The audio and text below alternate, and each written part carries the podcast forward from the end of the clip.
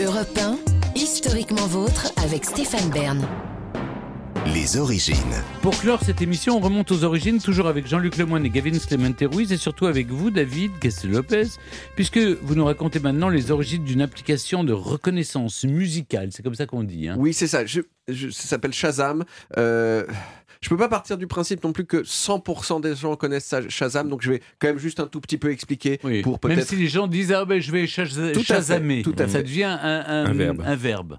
Pour tous ceux qui connaissent pas, euh, vous êtes dans un bar, tout à coup il y a une chanson qui passe, vous trouvez qu'elle est super, mais vous voulez être sûr de pouvoir la retrouver plus tard sur Spotify, sur Deezer ou en vinyle. Eh bien, vous ouvrez l'application Shazam sur votre téléphone, vous pointez votre téléphone dans la direction générale d'où vient la chanson et Shazam devine de quelle chanson il s'agit juste en l'écoutant. Bon, tout le monde se souvient où il était le 11 septembre 2001. Eh bien, moi, je me souviens parfaitement où j'étais la première fois que quelqu'un m'a montré Shazam. C'était dans mon salon en 2008. Un ami d'amis qui s'appelait Mathurin et que je salue, qui venait d'avoir l'iPhone. Euh, et comme euh, ça m'est arrivé quelques fois dans ma vie, j'ai eu l'impression d'avoir basculé dans une nouvelle époque. C'était magique. Il a tendu son téléphone vers l'enceinte euh, de ma chaîne et ça a reconnu la chanson tout de suite. C'était vraiment davantage magique que tout ce que j'avais vu de l'informatique jusqu'alors. Bon, jusqu'à ce que je m'y intéresse pour cette chronique, je pensais que Shazam s'était né cette année-là, en 2008. Et puis, j'ai découvert que Shazam a en réalité six ans de plus que ça. Shazam date de 2002. Et au départ, Shazam fonctionnait non pas avec un smartphone qui n'existait pas, mais avec un principe beaucoup plus laborieux. Il fallait appeler un numéro de téléphone avec son téléphone portable et il fallait tendre son téléphone portable vers la source qui produisait la chanson et dont vous vouliez connaître le titre et quelques dizaines de secondes plus tard, vous receviez un texto qui vous disait de quel morceau il s'agissait. Ah oui. Mais qui, qui avait eu cette idée géniale? Eh bien, comme à peu près toujours quand il s'agit d'applications grand Américain. public de pointe, un, Américain, et pas n'importe quel Américain. Pas quelqu'un qui était dans le Midwest. Ça a été inventé par quatre jeunes diplômés de Stanford Ah oui, quand et même. de Berkeley dans la Silicon Valley, comme toujours. Je vais dire leur nom pour la postérité. C'était Chris Barton, Diraj Mukherjee, Philippe Engelbrecht et Avery Wang.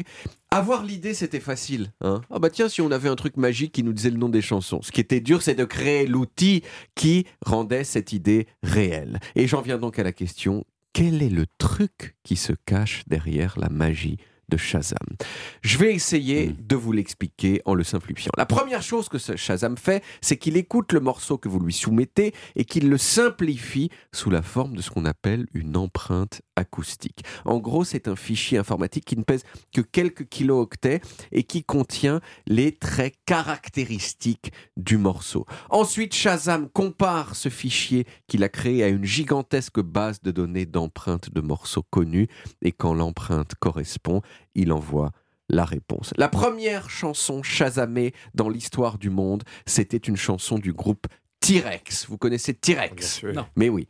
C'est euh, c'est un- 22 Century Boy. oui, euh, groupe des années euh, Bah, 70. Faites-le moi Du, du glam rock. Ça s'appelait Jeepsters, la chanson, le 19 avril 2002. On l'écoute.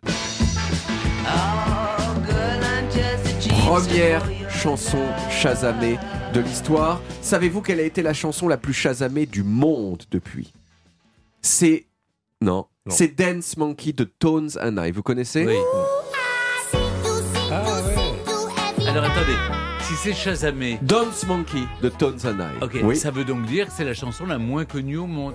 C'est-à-dire que chaque personne qui passe devant, c'est quoi ce truc? Ah oui, c'est quoi? C'est quoi? C'est à, Voilà. double tranchant, c'est-à-dire que c'est pas suffisamment connu pour que tout le monde connaisse le nom, mais ça a beaucoup de succès. Voilà. Voilà, c'est l'un et l'autre à la fois. La preuve, c'est que je vous ai dit Dance Monkey Tones and I, vous connaissiez la chanson, Oui, oui, mais mais vous ne le connaissiez pas le nom.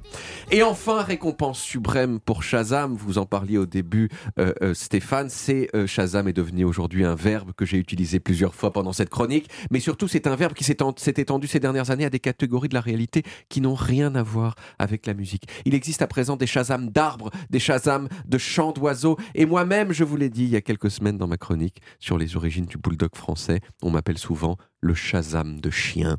Vous savez pas quelle est la race d'un chien, vous me mettez devant et paf, je vous dis, c'est un samoyède, c'est un bulldog français, c'est la magie de la connaissance. Vous n'avez pas fait une appli Non, j'ai pas fait d'appli. je sais pas. Il faudrait que je vérifie parce que Bah je oui. vois vraiment pas pourquoi il y aurait pas de Shazam de Bah oui, chien. bien sûr. Hein, euh, Moi, je- j'utilise bien la Shazam des plantes. Oui. Et le- ça s'appelle euh, Picture This. Oui. Et j'utilise les cucumatiques aussi pour reconnaître le chant d'oiseau. Le Shazam des, Le choix- des, Shazam des- des- des chants d'oiseaux, vous l'avez aussi là, pour bah les chiens, oui, on pourrait faire le, le, le castélogue. Le Castelog, le très bon. Castelog. Castel- Ouais, mais ça fait un peu catalogue. Oui, Oui. c'est vrai. Castel... C'est... Non, c'est très bien. Mais écoute, on lançons ça. Il suffit de trouver maintenant le- Les fonds. les, étudiants de, de Berkeley, de ou Berkeley ou de- de- de Merci beaucoup David. On retrouve les origines en podcast sur toutes les applis audio et en vidéo sur YouTube Dailymotion et sur le site europe1.fr. Vous pouvez également retrouver toutes nos émissions. Historiquement vôtre, c'est terminé pour aujourd'hui, mais on revient lundi dès 16h avec toute l'équipe et surtout avec trois nouveaux personnages, trois dames, trois vraies Sappho. Sappho, la première du nom, la poétesse de la Grèce antique et première femme écrivain aussi. Et puis celle qu'on a surnommée Sappho 1900, qui a traduit les textes antiques et écrit aussi les siens, la poétesse Renée Vivien. Et vous, Jean-Luc, vous nous raconterez une Sappho, vous aussi. Hein? Ah, il, faut, il faut que je fasse ça, une Sappho donc. Ah bah oui, ça, ça, Sappho, Sappho, il faut, il faut, oui. Ok, ok, je, bah, je vais trouver une, une vraie Sappho. Hein. Eh ben voilà, oui, vous avez le week-end pour trouver, pendant que moi je serai de revision. Euh, J'ai toujours su qu'on n'avait pas la même vie. Oui, mais promis, je vous raconterai. Euh, D'ici là, passez un bon week-end, les amis. Retrouvez Historiquement Vôtre tous les jours de 16h à 18h sur Europe 1 et en podcast sur europe1.fr.